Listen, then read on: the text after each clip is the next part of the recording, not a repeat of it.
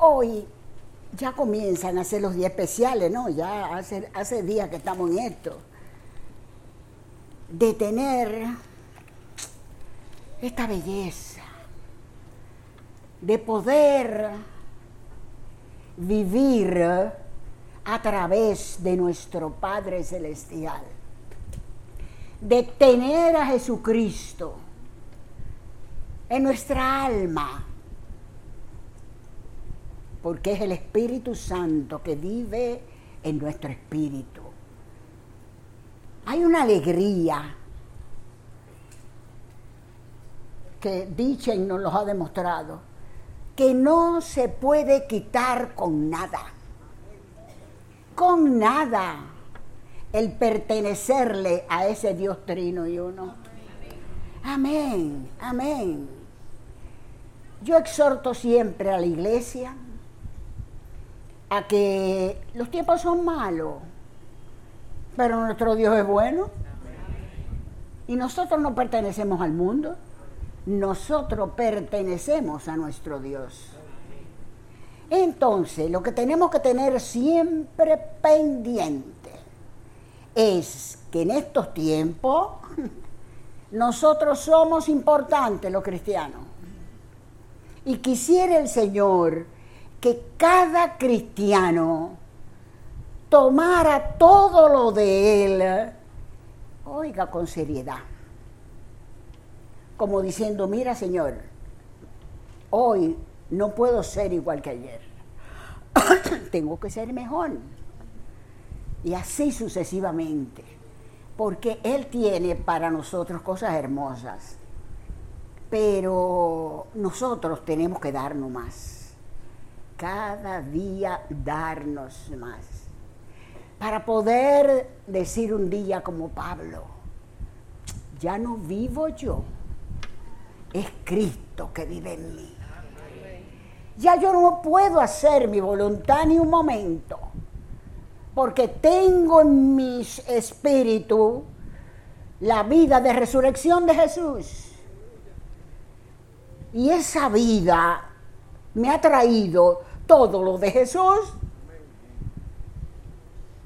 Y además, que no puedo amar. ¿Cómo no voy a poder amar? Si la naturaleza de Dios, que es amor, no las dio cuando recibimos a Jesucristo como Señor y Salvador. Estamos equipados. Anoche le escribí yo aquí a la iglesia porque no pude venir. Y me sentí movida a decirles algo, hacerle ver lo mismo que le digo hoy, que el Señor nos necesita. Qué cosa tan grande. Que un Dios poderoso, creador de cielos y tierras, nos diga a nosotros que nos necesita. Eso parece como que el Señor está relajando. Pues sí, ese Dios nos necesita. Y ahora nos necesita más que nunca. Porque ahora el, el mundo está muy mal. Hasta los niños ya no están iguales. Entonces, quiere decir, yo percibo que el trabajo de nuestra iglesia se va a multiplicar. Porque no es solamente el trabajo de uno darse a los otros, el trabajo es con nosotros mismos, con nosotros mismos, que sabemos ya lo que quiere el Señor de nosotros. ¿Cómo le decimos al Señor, Señor, pero mira, yo, yo no puedo decirte muchas cosas, Señor, porque tú eres un Dios y yo estoy aquí, yo no sirvo para nada? No hay cristiano que deba atreverse a decir eso, porque ese Dios poderoso nos los ha dado todo. Todo, no se ha quedado con nada. Todo lo de Él ha venido a, a nuestro espíritu. Entonces, ¿qué tenemos nosotros que hacer? Usar lo que es de Él y ya no confiar en las cosas nuestras. Porque las cosas de nuestra carne y de nuestra alma nos traicionan. Pero si dejamos que salga de nuestro espíritu lo del Señor, comenzando con su amor ágape, la vida para nosotros será diferente. Y el Señor mismo hará cosas con nosotros que todavía no las puede hacer, pero bastante ya nos ha regalado. Bastante cosa que debemos de usar para que nuestras vidas cambien y para que otras personas cambien. ¿No oyeron esta canción tan linda hoy, tan preciosa? Oye, ¿de qué habla? ¿De qué habla? Habla de lo mismo. Habla de lo que tenemos que hacer, dejar que ese amor salga de nosotros, esa vida que salga de nosotros. Y todo cambiará en nuestras vidas. No habrá tristeza, no habrá queja, no habrá nada más que deseo de ver este mundo perdido, convertido a Jesucristo. Entonces hoy vamos a, a, hablar sobre algo muy lindo, muy lindo, muy lindo. Sobre el nacimiento de Jesús. sobre el nacimiento de Jesús. Ese Jesús hay que adorarlo desde pequeñito. Ese Jesús nos los ha dado todo. Ese Jesús nos dice, tengo hambre y sed de ti. ¿Cómo, Señor? Hambre y sed de mí. De mí. ¿Tú estás seguro? Sí, de ti. De todos nosotros. Pero hay alguien que le dice, pero, pero, pero tú no te acuerdas de lo que yo hice. Y no se le ve la mano a Jesús, pero Jesús le está haciendo, yo no te hablé a ti de nada malo. Yo te dije que tenía hambre y sed de ti. Tú me estás diciendo eso como si yo no conociera tu vida. Pero se te olvida que cuando yo perdono, olvido. Cuando perdono, olvido. Entonces la humanidad dice, no, no, no, eso no puede ser. Él es Dios, Él es Dios, pero los pecados los olvida. ¿Para qué? Para que podamos vivir con su gozo que ya entonces está en nuestro espíritu. Hay tanta gente que pierde el tiempo. Ya el Señor no quiere que pierdan el tiempo. ¿Cómo pierden el tiempo? Pensando en lo malo que hicieron. Deje eso que usted ha sido perdonado o perdonada. Aférrese a Él. Busque un rato todos los días para hablar con el Padre, para hablar con Jesús, para hablar con el Espíritu Santo. Hay gente que dice, ay, pero yo no puedo mucho rato porque yo no canto, pues, pero tú hablas. Amén. Todo el mundo quisiera tener una voz preciosa para cantarle todo el día a nuestro Dios, pero no lo tenemos. Entonces, no importa que tú no le cantes. Tú le cantas aquí en la iglesia, que nada más se oye lo, lo del coro. Pero estar con el gozo de saber que ya tú sabes quién tú eres en Cristo. Porque ese sacrificio que hizo Jesús para poder salvarnos no fue poca cosa. El Padre se desprendió de él. Jesús dejó a su Padre. Y los dos sabían que lo que iba a pasar era terrible. Tenía que pasar por todo lo que había hecho la humanidad e iba a ser. Y lo hizo. Y lo hizo. Ese agradecimiento de nosotros hacia Él. Que no hay nadie que haga lo que Jesucristo hizo por nosotros. Por eso vamos a, ahora a meditar en su nacimiento. Estos son días para pensar en eso. Estos son días para decirle al Señor, Señor, tú no te quedaste chiquito. Porque hay gente que todavía está con niñito Jesús. Oye, ya no hay niñito Jesús. Ya hay un Dios grande y poderoso. Que para Él no hay nada imposible. Aleluya. Y hay que verlo como Él está. Pero es bueno recordar cómo Él estuvo. Cómo viene la tierra para salvarnos. Y todavía hay tanta gente que no lo ha aceptado a Él como Señor y Salvador. Por eso tenemos que predicar día y noche. Día y noche. Porque de ahora en adelante tienen que, tiene que haber muchas conversiones. Muchas conversiones. Y los cristianos somos los que tenemos que ocuparnos de que la gente pueda recibir a Jesús. Vamos ahora a ver a Jesús pequeñito, lindo y precioso. A María como mujer alguna como ella no ha existido. Y a José. ¿Qué ustedes me, hablan de José? El padre putativo, porque el padre fue el Espíritu Santo. Pero ¿cómo cuidó a María? ¿Cómo cuidó a Jesús? Es digno de que los hombres imiten a José.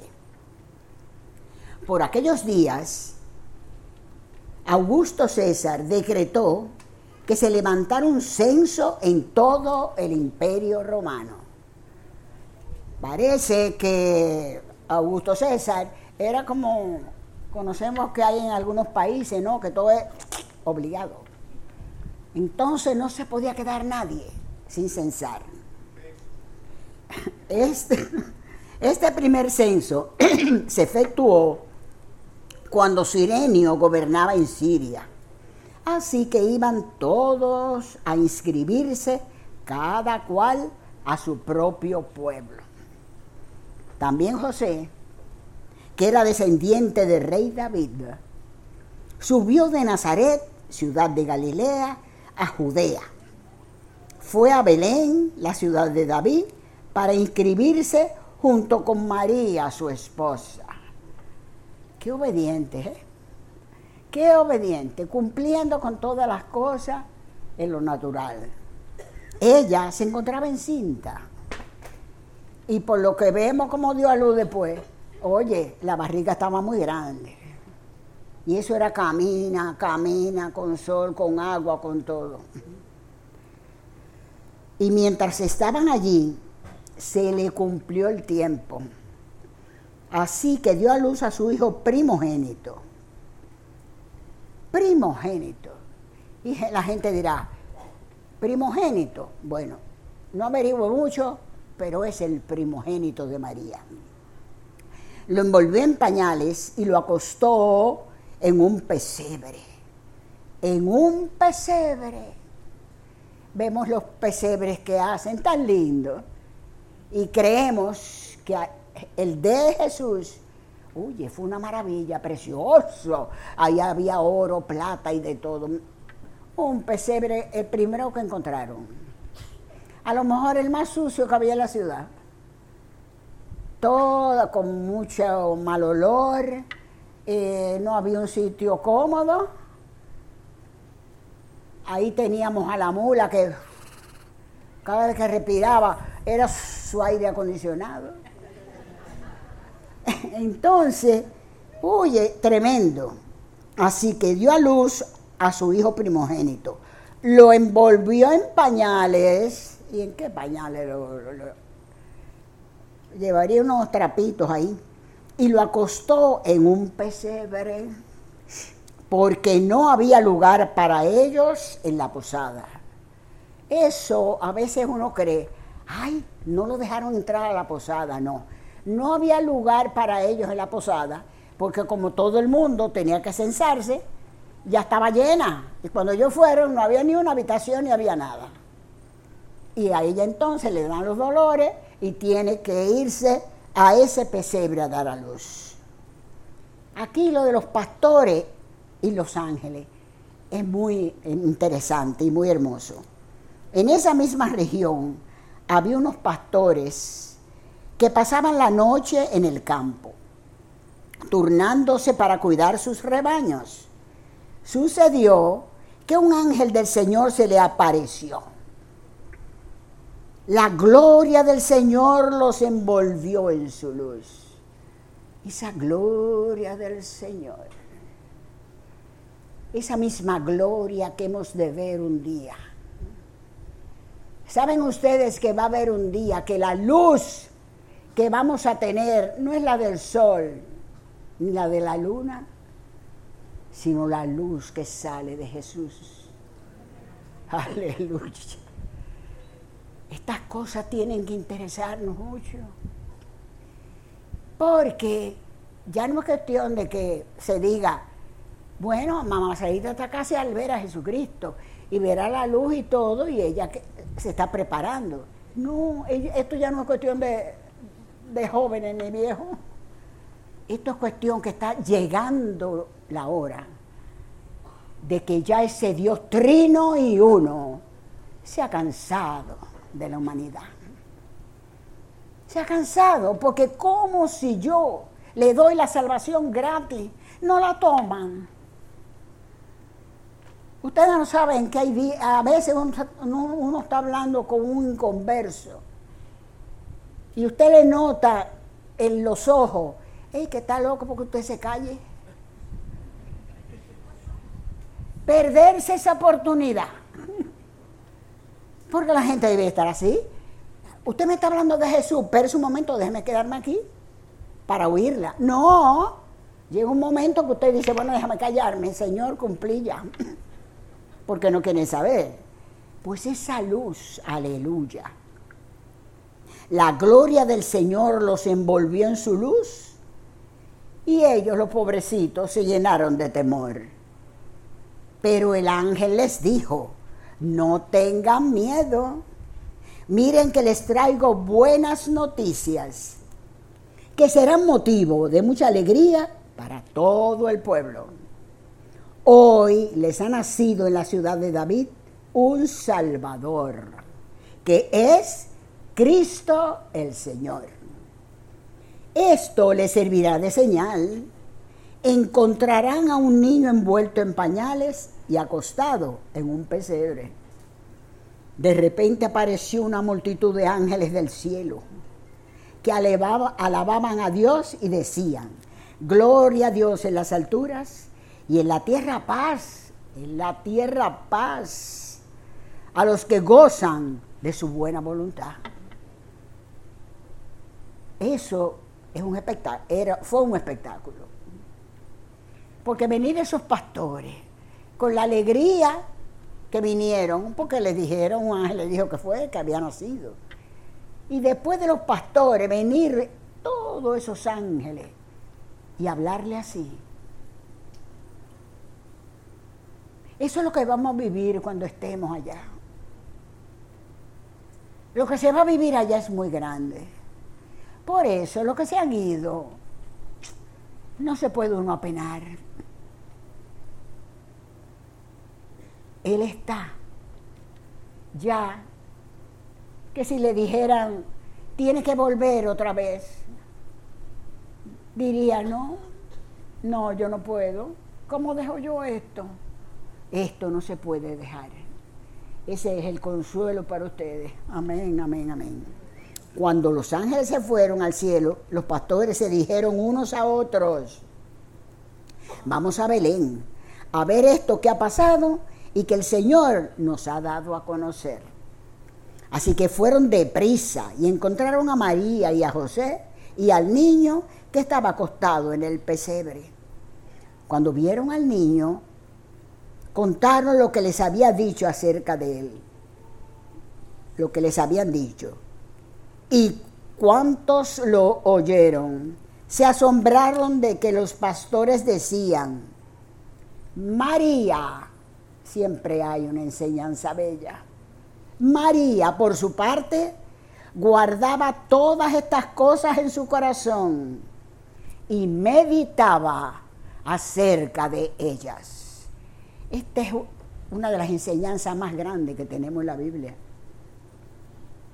María no sabía de nada. Y le estaban pasando todas estas cosas. Ella lo guardaba todo en su corazón. Mujeres aprendan a guardar en el corazón. No todo se puede decir. No todo es para decirlo. Uno espera. Uno espera. Y primero le pregunta al Espíritu Santo, ¿esto tú crees que debo hablarlo? yo lo voy a guardar como María. Y si tú quieres revelármelo, algún día me lo revela. Pero no hablar de todo y por todo. Ya esos tiempos pasaron. El tiempo que ya comenzamos a vivir es como le pasó a toda esta gente. Es un tiempo de aferrarse tanto al Señor que llega el momento que el que nos vea diga, oh, pero tú, pero tú estás hablando como si fuera Jesucristo. Tú estás hablando como si fuera María. ¿Por qué? Porque hemos llenado nuestro espíritu, hemos llenado nuestra mente, hemos llenado todo nuestro ser. Jesucristo por la mañana, Jesucristo al mediodía y Jesucristo por la noche aquel niño que estuvo en aquel pesebre, ese niño vino a, la, vino a la tierra por nosotros. Ahí comenzó a sufrir Jesucristo, a pagar por los sufrimientos que había tenido el hombre. De ahí comenzó a pagar. Y fue toda una vida muriendo a su carne, agradando a su Padre sabiendo que era grande lo que tenía que hacer, pero él lo iba a cumplir. ¿Por qué? Porque él quería que la humanidad se salvara. La gente cree que el plan de Dios era, oh bueno, allí están en, le, le pongo todo bien fácil para que ellos vivan bien aquí, y, y peque. No. El Señor no quería que ellos se enteraran de nada hasta que Él no fuera revelándoselo. ¿Para qué? Bueno, para que siempre lo tuvieran a Él de consejero, para que quisieran saber las cosas porque Él se las iba a contar. Pero esa parejita se mandó, como dicen los puertorriqueños, Oye, como hacemos a veces. Y quisieron averiguarlo por ellos mismos. Y ya ustedes saben el resto. No fue el plan de Dios. Él no quería que eso pasara. Él quería una obediencia de esa pareja. Él iba todas las tardes a verlos, a ese lugar precioso donde ellos estaban. Esa no fue la voluntad de Dios fue que ellos no le hicieron caso a él, hicieron lo que le, dio la gana y le salió mal a, él, a ellos y le salió mal a toda la humanidad. Pero Jesucristo vino a la tierra con esa idea. Yo sé que me van a dar golpes, yo sé que voy a morir de esa forma, yo sé que me van a pasar muchas cosas. Pero a mí no me importa, papá. A mí no me importa lo que me pasa en mi cuerpo, ni en mi alma. No, no me importa. Porque yo quiero la humanidad para ti. Yo quiero la humanidad para ti. Yo quiero ser el Señor de la humanidad. Yo quiero que, que, se lleven de mi espíritu, para que mi espíritu siempre los lleve bien. Pero ellos dañaron la cosa y le hicieron caso aquella culebra que habló. Y ellos tenían varios días ya con el Señor. Adán le puso nombre a todos los animales. Oiga, se necesita estar bien en la cosa para él mismo ir diciendo los nombres, lo que él quería ponerle. Tenían un, un alma viva. llena de vida. Y entonces eh, la esposa se mete a decirle lo que le dijo la culebra. Y la culebra le dijo que iban a vivir fenómenos, que ese Jesucristo, ese papá lo que quería era, oye, que, que ellos no fueran como ellos. Envidia de todo. Y cae el pobre Adán. Entonces, por eso es el pecado y por eso es todas las cosas que pasan y por eso Jesucristo vino a la tierra. Pero ¿cuándo vino Jesucristo a la tierra? ¿Ayer o antes de ayer?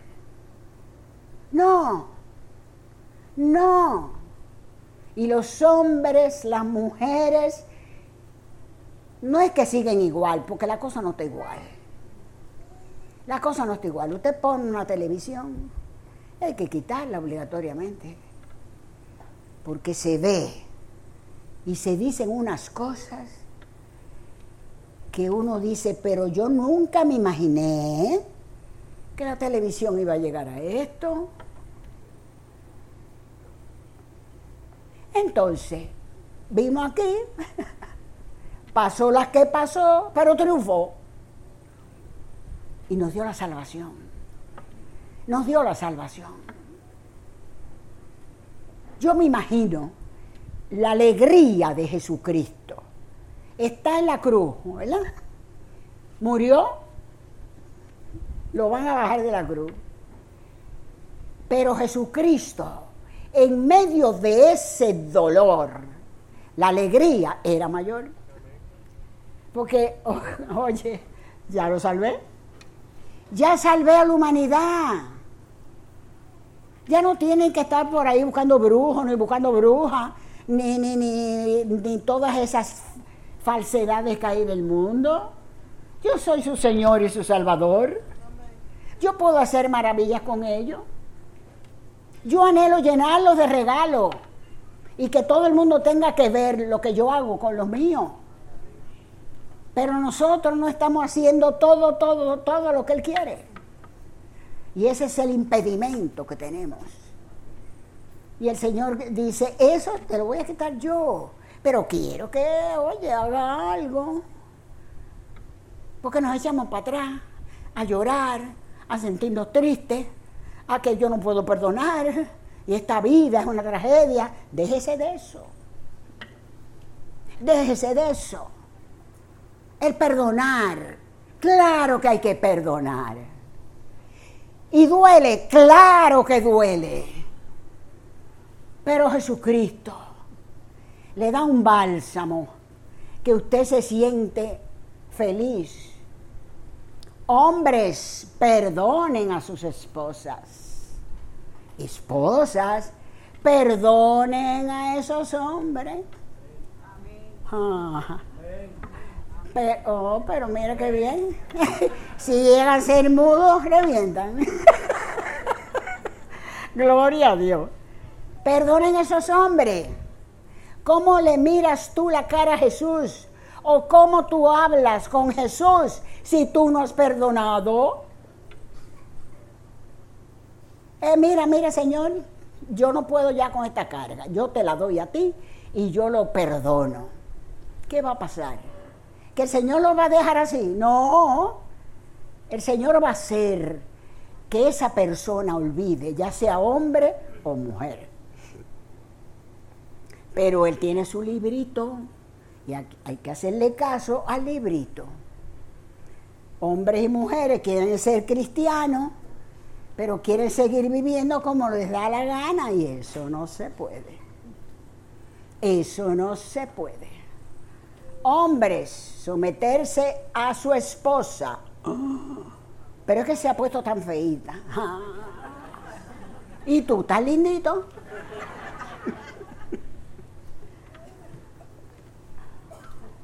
Si se puso feita, díselo de buena forma, que hoy hay tanta cosa para arreglar a uno. Oh, santo. Yo veo eh, todo lo que hay, que digo, si yo no fuera tan vieja y ya tuviera la sabiduría de la vejez, oye, yo me metí en todas esas cosas. Oh, claro. Porque ponen a uno, dicen ellos. Y yo nada más digo, ¿y cuánto durará tanta belleza? ¿Cuánto durará? Porque después que te ponen esos menjures y esas cosas y te abren y te cosen y te quitan. Y lo grande las mujeres, como saben ya de medicina. Oh, ellas saben toda la cirugía que hay que hacer y cómo hay que hacerla. Y no están conformes nunca con la, última que se hicieron. De eso, todo eso, que Jesucristo pone uno bien, eh, eh, eh, Él no nos va a dejar. Él no nos va a dejar. Pero deje las cosas de este mundo que hoy en día, oye, uno mira y dice, y estos disparates. Hay que contar con Él, con el gozo de que es nuestro Señor. Y reírnos y gozarnos. Y sobre todas las cosas, amar a todo el mundo. Si alguien te hizo daño, oye, ríete y dile, Señor, mira, me hizo daño, pero yo no puedo odiarla porque yo soy tuya o yo soy tuyo. Los hombres ahora con estas mujeres con estas mujeres, Señor Jesús, me dan ganas de decirle, tápate los ojos, hombre. Tápate los ojos para que no vea. ¿Qué les espera? Fuego. Es fuego calientito. Es fuego y ellas se creen, oye, que con todo lo que se están haciendo, el mundo será de ellas. No, no. Ahorita Satanás, que es el enemigo de Jesucristo, y ellas se le están haciendo caso a Satanás, Satanás se cobra, cobra Satanás y les trae algo muy malo para ellas. Pero si uno le dice eso, no lo creen. En fin, este año es un año de complacer al Señor. Este es un año y ya yo comienzo a ver cosas que no pasaban. Es un año que así como los que están de su cuenta no van a recibir nada bueno, los que estamos en el Señor eh, vamos a recibir. Vamos a recibir. Y mientras más estemos dispuestos a dar, más vamos a recibir. ¿Qué le vamos a dar a Él? Toda esa vida que no se parece a la de Él. Y sabiendo que ya lo tenemos en nuestro espíritu, vivir a través del Espíritu Santo que mora en nosotros. Y al Espíritu Santo no le molesta que cada segundo usted le diga, ay, yo no puedo. Ayúdame tú porque yo no puedo. No, es lo que está, es deseoso que le digan eso que le digan eso. Así que el gozo no nos lo quita a nadie. Lo que hay que hacer es imitar a María. Imitar a María. Porque guardaba todas estas cosas en su corazón y meditaba acerca de ellas. Que este versículo ya no se no se te olvide más. A ti que eres hombre, y a ti que eres mujer sobre todo. Amén, amén. Aleluya. Vamos a, terminar con presentación de Jesús en el templo. La cosa es que sus ojos vean a Jesús en estos lugares. A Jesús en estos lugares. En, esta, en estos días. En estos días que son de gozo, pero son de gozo porque Jesús vino a la tierra, porque nos salvó, y aquí en la presentación de Jesús en el templo se aprende también. Cuando se cumplieron los ocho días y fueron a circuncidarlo, a los ocho días circuncidaron a, Jesús. Hasta eso. Lo llamaron Jesús, nombre que el ángel le había puesto antes de que fuera concebido. Asimismo, cuando se cumplió el tiempo en que según la ley de Moisés ellos debían purificarse, José y María llevaron al niño a Jerusalén para presentarlo al Señor. Así cumplieron con lo que en la ley del Señor está escrito. Todo varón primogénito será consagrado al Señor. También ofrecieron un sacrificio conforme a lo que la ley del Señor dice, un par de tórtolas o dos pichones de paloma. Ahora bien, en Jerusalén había un hombre llamado Simeón, que era justo y devoto, y aguardaba con esperanza la redención de Israel. El Espíritu Santo estaba con él y le había revelado que no moriría sin antes ver al Cristo del Señor. Movido por el Espíritu, fue al templo. Cuando al niño Jesús lo llevaron a sus padres para cumplir con la costumbre establecida por la ley, Simeón lo tomó en sus brazos y bendijo a Dios. Según tu palabra, soberano Señor, ya puedes despedir a tu siervo en paz, porque han visto mis ojos tu salvación, que has preparado a la vista de todos los pueblos. Esa gente estaba enterada de los acontecimientos futuros e inmediatos. ¿Por qué? Porque vivían para el Padre.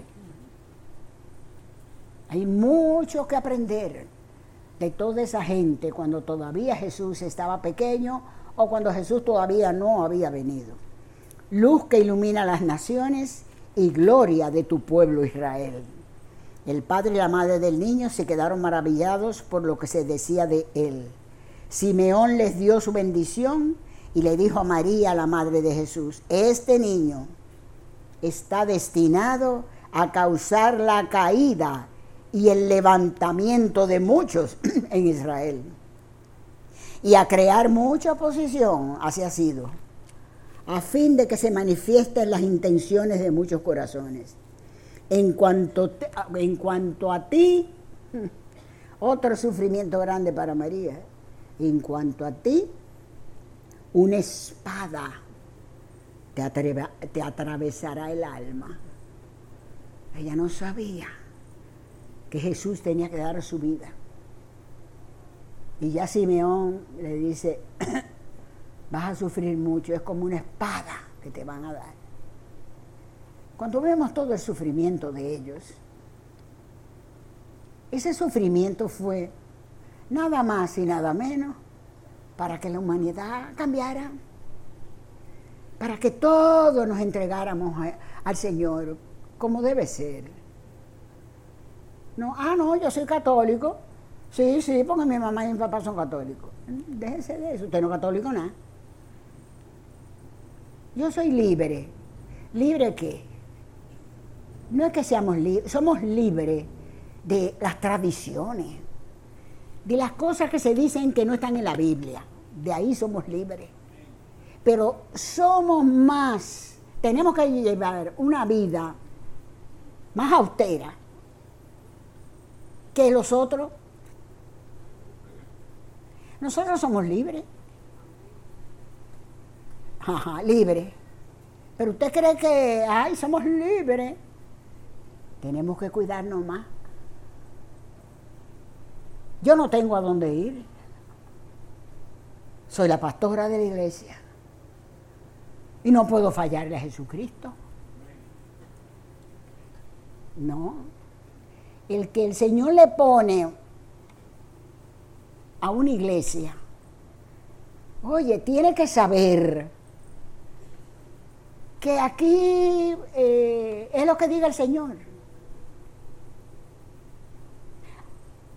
Cada pastor y cada pastora tienen que hacer la labor también que se parezcan a Jesucristo y que todos los que están con él o con ella se parezcan también a Jesús. No nos podemos dar el lujo de estar enseñando lo que no es. No. Ni, ni demostrando ningún interés. La primera vez que falto yo a la iglesia son en estos días. Y para mí esto ha sido horrible. Horrible. ¿Cómo teniendo un trabajo me quedo en mi casa acostada? Yo no entiendo eso. No lo entiendo. Es trabajar para Él, con ese gozo, Amanecer todos los días. ¿Qué tú tienes para mí? Aunque tus ojos estén viendo lo que estén viendo. Y todos los días coger esa palabra. Aleluya. Y decirle al Espíritu, mira Espíritu, sóplame. La iglesia más que vencedores ha entrado por una puerta preciosa, pero la puerta es estrecha. Es estrecha. Porque los cristianos de hoy, de todas las iglesias, tienen que dar el ejemplo en todo. en todo. No es decirle al pueblo una cosa y ellos hacer otra, no. No, no, no, no. Y hay que amar a cada ovejita que el Señor le ha dado a uno, ¿para qué? Para cuidarla. Para cuidarla. Oye, con todo el amor de Dios que tenemos en nuestro espíritu. Esto no es sin demostrar amor. No. Esto es pensando en cada una. Anoche yo no pude venir y tenía la ilusión de venir porque el año pasado no pude. Pero decidí, no podía venir a los dos, venir hoy domingo. Y el Señor me arregló la cosa, todo bien. Todo bien. Que pude, eh, me oyeron siquiera. Y decirle lo que yo percibí en ese momento que el Señor les quería decir. Eso es. Eso es, hay una transformación en el, su pueblo y la iglesia más que vencedora está metida ahí. Ya hay que dejar el miedo, ya hay que dejar la comodidad, ya hay que dejar todas esas cosas que lo que nos hacen es atrasarnos. Cuando nos, nos metemos en el redil así, lo que sucede es que esas cosas no nos molestan, al contrario. Pero cada cristiano tiene que hacer lo que el Señor quiera. En cuanto a ti, una espada te atravesará el alma. Había también una profetisa Ana, hija de Penuel de la tribu de Aser. Era muy anciana, casada de joven, había vivido con su esposo siete años y luego permaneció viuda hasta la edad de 80 y 84. Nunca salía del templo, sino que día y noche adoraba a Dios con ayunos y oraciones. Llegando en ese mismo momento, Ana dio gracias a Dios y comenzó a hablar del niño a todos los que esperaban la redención de Jerusalén. Después de haber cumplido con todo lo que exigía la ley del Señor, José y María regresaron a Galilea, a su propio pueblo de Nazaret. El niño crecía y se fortalecía. El cristiano nace de nuevo. Tiene que hacer lo, que hizo el niño, crecer y fortalecerse para progresar como él en sabiduría. Y la gracia de Dios le acompañaba. Todos los que estamos aquí, la gracia de Dios nos acompaña. Decirle todos los días que tú quieres de mí. ¿Qué tú quieres de mí? Yo no estoy sola, yo tengo tu espíritu que mora en mí, me ha traído todos esos regalos. ¿Qué anhela el Señor? El crecimiento espiritual de cada uno de nosotros. Él no quiere atrasados, que no sepan de Él. No, Él no tiene nada que esconder. Él anhela que cada uno comience a buscarlo con ese afán, con ese afán que a veces ponemos en las cosas del mundo. Esta es una iglesia y los que están aquí también hoy de visita, que yo le doy todos estos consejos, pero no es porque yo veo que ustedes no sirven y tienen que arreglarse. es porque yo veo lo lindo que es todo el que está ahí sentado. Todo el que está ahí sentado es precioso. Y a veces llego a algo que yo creo que exagero. Ay, eh, tú no sabes, se fue fulano. ¿Cómo? ¿Que se fue? Y yo me digo para mí adentro, Señor, se fue. Con este banquete que tenemos aquí. Porque yo sé que tenemos un banquete. Yo sé que lo tenemos. ¿Por qué yo sé que tenemos un banquete? Porque yo los veo a ustedes. Yo los veo a ustedes. El crecimiento que han tenido. Y el crecimiento que van a tener de ahora en adelante. Porque esto es de todos, ¿eh?